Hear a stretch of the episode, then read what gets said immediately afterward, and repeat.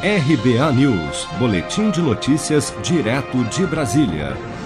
Durante o segundo encontro ibero-americano da Agenda de 2030 do Poder Judiciário, realizado por videoconferência nesta segunda-feira, 10 de agosto, o vice-presidente Hamilton Mourão reconheceu o aumento acentuado do desmatamento na Amazônia em 2019, mas ao citar dados do Instituto Nacional de Pesquisas Espaciais, INPE, disse que a devastação amazônica vem crescendo desde 2012. Não deixam dúvidas sobre a retomada do desmatamento a partir de 2012, com elevação acentuada no ano que passou.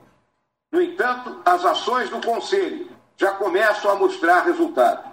Os dados do sistema DETER do INPE apontam para uma redução do desmatamento em julho deste ano, quando comparado com o mesmo mês do ano passado. À frente do Conselho Nacional da Amazônia Legal desde abril deste ano, o vice-presidente alertou que, abre aspas, o desmatamento ilegal é a face mais predatória de uma dinâmica desregulada de ocupação e exploração do território, um sistema que se formou ao longo das últimas décadas em meio à impunidade, à pobreza e ao oportunismo. Fecha aspas. O governo federal mantém tropas militares atuando na Amazônia desde maio com a decretação de ato da Garantia da Lei e da Ordem GLO na região.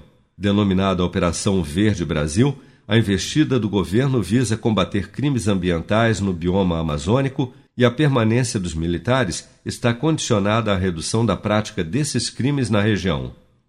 O vice-presidente Mourão já admite publicamente que pode manter a Operação Verde Brasil na região amazônica até o fim do mandato do presidente Bolsonaro em dezembro de 2022. Seja para conquistar sonhos ou estar seguro em caso de imprevistos, conte com a poupança do Sicredi. A gente trabalha para cuidar de você, da sua família e proteger as suas conquistas. Se puder, comece a poupar hoje mesmo. Procure a agência Sicredi mais próxima e abra sua poupança. Sicredi, gente que coopera cresce. Com produção de Bárbara Couto, de Brasília, Flávio Carpes.